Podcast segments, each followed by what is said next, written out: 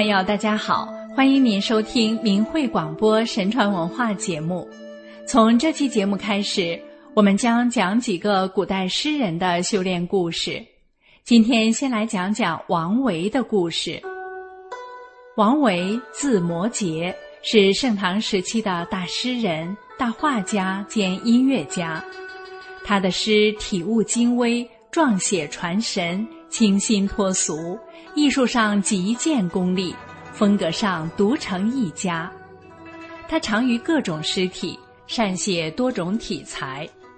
他和李欣、高适、岑参以及王昌龄一起合称王李高岑，是边塞诗的代表人物。他和孟浩然合称王孟，又是田园诗的代表人物。边塞诗中的杰作多为七言古诗，而田园诗中的精品多为五言律诗。至于禅诗，它更是古今独步，所以王维又被称为诗佛。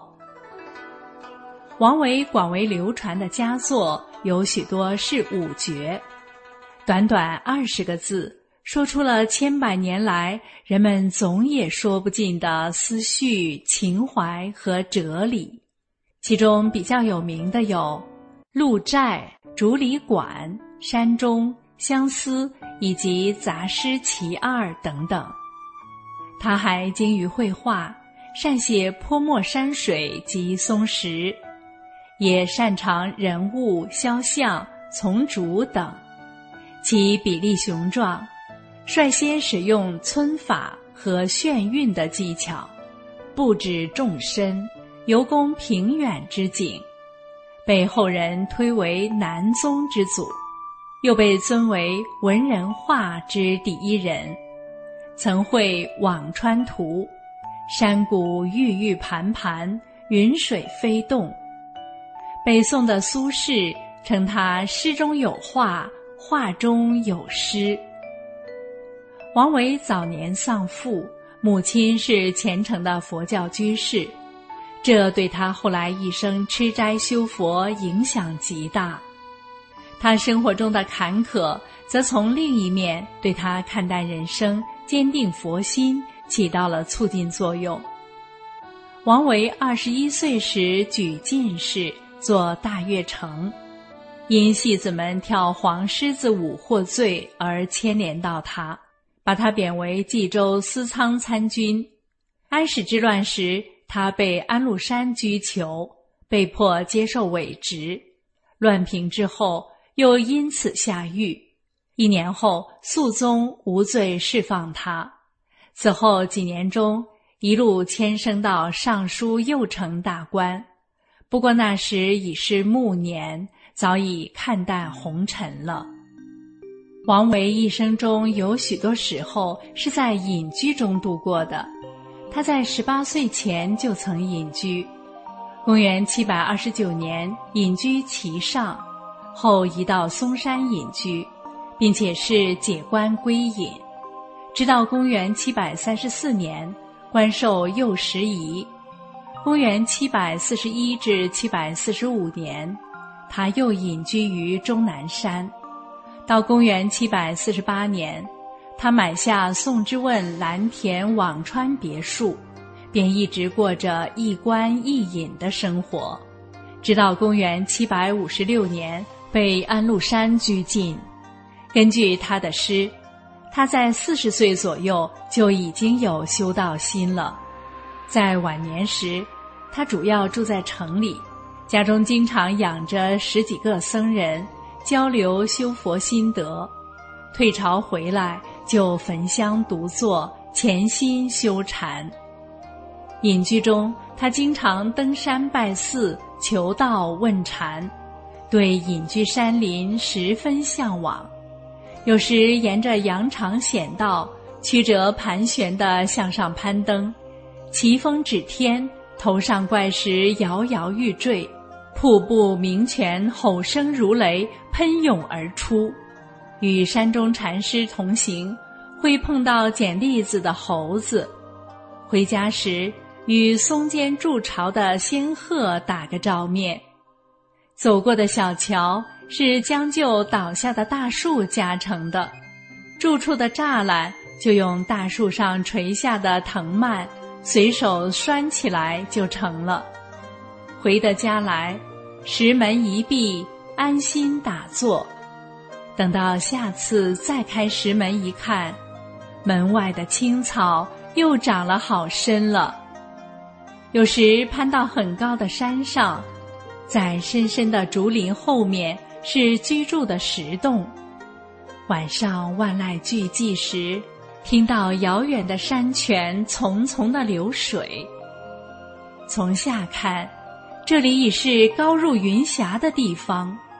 而自己现在却在这里枕席安眠，这真让人觉得暂时的留宿实在不满足，而想要从今后永远驻留此地了。有时游到一些山寺，猛虎会和人友好相处，猴子能学人打坐参禅，这时真能让人感到。佛国在眼前，而人世变得遥远而缥缈，并对自己官场生活感到自惭，而希望终身在这里研修佛理了。以上的这些描述都出自王维的诗作文稿。除了上述各种原因促使王维走向禅门以外，人生生老病死的痛苦和折磨，也是一种启发和促进的力量。有时终夜独坐冥思，想到双鬓渐白不复转青，纵有黄金万两，也无可奈何，不免悲从中来。终于悟到，只有学道，跳出轮回。才有希望。有时回顾自己，好像不久前还是红光满面的青年，现在牙坏色衰，一下子白发就爬上了头。不仅如此，一生中经历的伤情往事，也都一起涌上心头。这种身心的双重煎熬。除了佛门勤修，又到哪里去解除得了啊？有了坚定的道心、精勤的修为，再回头看人世，就有了不同的世界观了。人生有病，无非是执着爱恨而起，自觉贫穷而生抱怨，那是因为有了贪欲之心。人在迷中，反倒留恋这贫病交加的人世，对生死流转、六道轮回不厌不烦。殊不知，人来世间就是动了凡心的原因。人的这些颠倒妄念，如毒龙缠缚着自己，不能解脱。只有修习禅定，才能制服些妄念。修道人看破这些理后，自然就安贫乐道了。而且随着心性的提高，与常人的苦乐观也不同了。常常因为寂静中有所悟而高兴，这就逐渐和常人有了距离。王维在自己的诗中还谈到一些修炼的具体事情。他喜欢看得道高僧的传记故事，有时看修炼辟谷的方法。他把手杖头雕刻成斑鸠的样子，把乌龟壳用来垫在床脚底下。没有事时，就在北窗下焚香打坐。隐居山中时，他们一群人一起来诵禅。与一人打禅又有不同的乐趣。在嵩山隐居时，他还有过闭关修炼的经验。行恶如磨刀石，不见其损；日有所亏；修善似春园草，不见其长，日有所增。不知不觉，天长日久，王维已经修到了眼界无染、心空不迷的极高境地。修得高了，自然要出一些功能，但他自己并不看重。他对于自己在诗画上的极高成就，只是轻描淡写的解释道：“我多世以来都是诗文的专家，而前一世是个画家。由于这些老习惯没有改得掉，所以今生今世又被世人发现了。”修炼了一二十年，有此宿命通功能也是不足为奇的。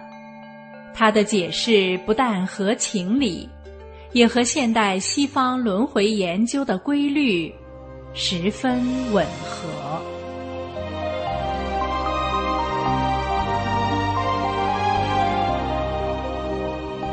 好了，听众朋友，王维的故事就与您分享到这里。下期节目，我们再来讲讲陶渊明的修炼故事。今天的神传文化节目也要结束了，感谢您的收听，下次时间我们空中再见。